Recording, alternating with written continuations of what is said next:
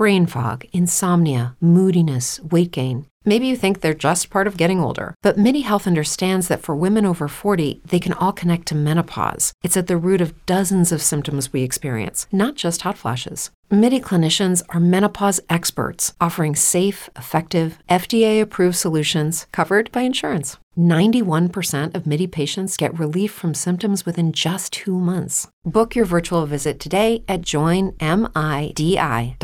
Se eu já tenho dúvidas da música que eu gosto, talvez o Spotify tenha uma solução. A inteligência artificial está entrando por lá, Warrison. Pois é, Edu, a gente vem falando muito aqui né, de inteligência artificial. E agora, é, recentemente, o Spotify anunciou essa novidade que se chama DJ. É um recurso novo, por enquanto está aparecendo só nos Estados Unidos e no Canadá e só para os membros pagantes. Né? Eles prometem que além de você não precisar mais ficar selecionando as músicas que você gosta, porque a inteligência artificial vai fazer isso por você, além de tudo, essa inteligência artificial vai ser capaz de identificar lançamentos, ou seja, música que talvez você nem conheça, porque acabou de chegar ao mercado, mas música que tem a ver com você. E aí vai incluindo isso nas suas playlists ali. Ainda não deu para testar o mecanismo, né? Porque ele acabou de ser é, lançado nos Estados Unidos e no Canadá apenas por enquanto. Claro que vai chegar para o resto do, do outros mercados, né? É, mas eu fico sempre com uma pulga atrás da orelha dessas histórias, viu, Edu? Porque, assim, no primeiro momento parece uma coisa bacana, né? Mas eu sempre fico me perguntando: será que isso não é mais um mecanismo para estreitar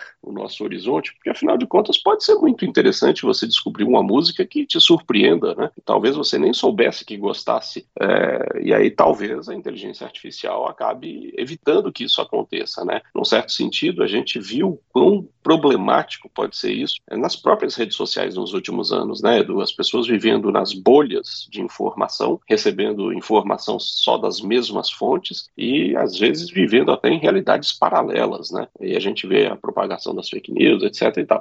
Não sei se é o caso né, desse mecanismo, como eu disse, ainda não, não, tive a oportunidade de testar, mas eu fico sempre com essa dúvida e essa preocupação quando eu vejo mecanismos automatizados, baseados em inteligência artificial, tomando decisões por mim ou pelos usuários, né, Edu? É, vamos ficar de olho, a gente vai acompanhar também a chegada, possível chegada desse mecanismo aqui ao Brasil, conta mais na coluna de tecnologia. Amanhã a gente volta.